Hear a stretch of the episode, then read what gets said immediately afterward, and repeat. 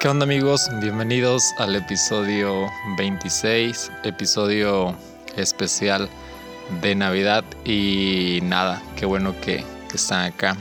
Eh, realmente este episodio no tiene un guion, no tiene un script, eh, realmente eh, sí, solo quiero compartirle lo que siento en esta época y una idea, una idea que, que está dando vuelta en mi cabeza desde antier creo. Entonces este pues nada espero que, lo disfruten y que se puedan quedar con parte del mensaje. Y, nada invitarlos igual a que se queden hasta el último segundo del, episodio.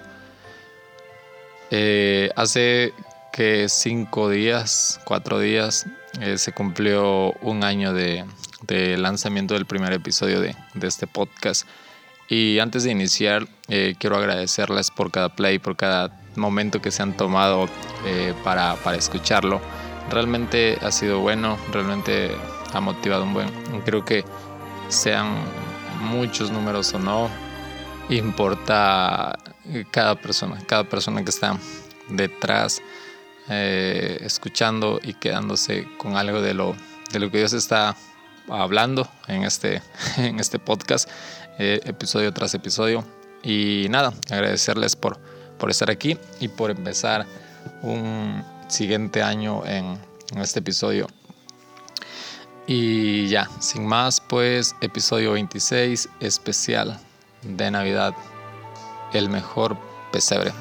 Creo que Navidad es la, mejor época del año. A mí me encanta un buen eh, todo lo que se mueve alrededor de, de, celebrar la Navidad o de celebrar realmente la Nochebuena como tal. Pero algo que me encanta es saber que el motivo principal es celebrar un, año más el nacimiento de, Dios, de Jesús, del Dios que se quiso ser hombre, del Dios que quiso interactuar con su creación. O sea, eso me encanta imaginarme como, a Dios le encanta hacer parte de su creación, de, su misterio. Porque fácil pudo haber nacido de cualquier otra forma, de cualquier otra manera, pero no, Él decidió nacer de una criatura suya. Y algo que, también me gusta pensar muchísimo es que si Jesús no nació antes, eh, si Jesús no nació después de, la fecha en que nació, es porque creo que María juega un papel súper importante. Creo que en la tierra eh, no ha habido mujer con el corazón más puro, con, el, espíritu más puro y conectado a Dios, lleno de, humildad, lleno de amor y obediencia a Él. Entonces, ah, creo que Jesús no nació porque, uno, no se cumplían algunas profecías, pero dos, porque no era el tiempo. Dios no había encontrado a, alguien que pudiera ser eh, su madre, de quien pudiera tomar la humanidad. Entonces juega un papel súper importante al, al dar paso a nuestra luz y eso me emociona.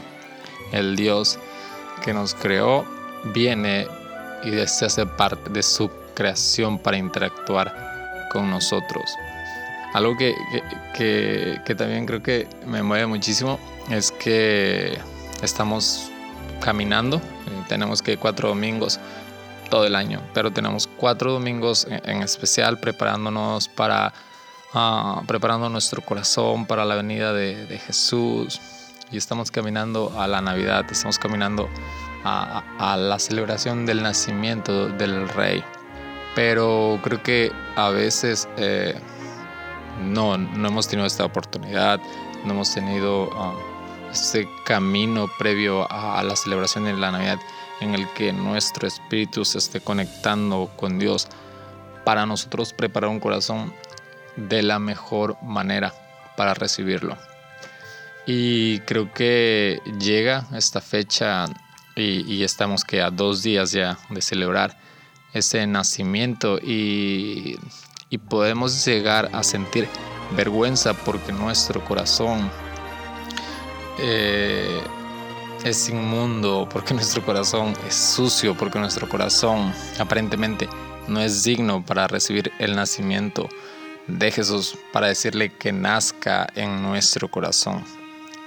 Y cuando digo, creo que no está de más explicar, pero algo que, que, que me gustaría nos quedáramos, Jesús ya nació, o sea, obviamente Jesús, el hecho histórico del nacimiento de Jesús ya fue, ya tuvo lugar, pero la decisión, el nacimiento espiritual de Jesús en nuestro corazón eh, es una decisión cualquier día del año, pero en esta fecha en la que celebramos su nacimiento, eh, su venida al mundo, creo que también es una fecha súper importante para que podamos ah, decirle sí a Jesús, sí quiero que nazcas en mi corazón, quiero que nazcas en mi vida, quiero disminuir yo y que tú crezcas.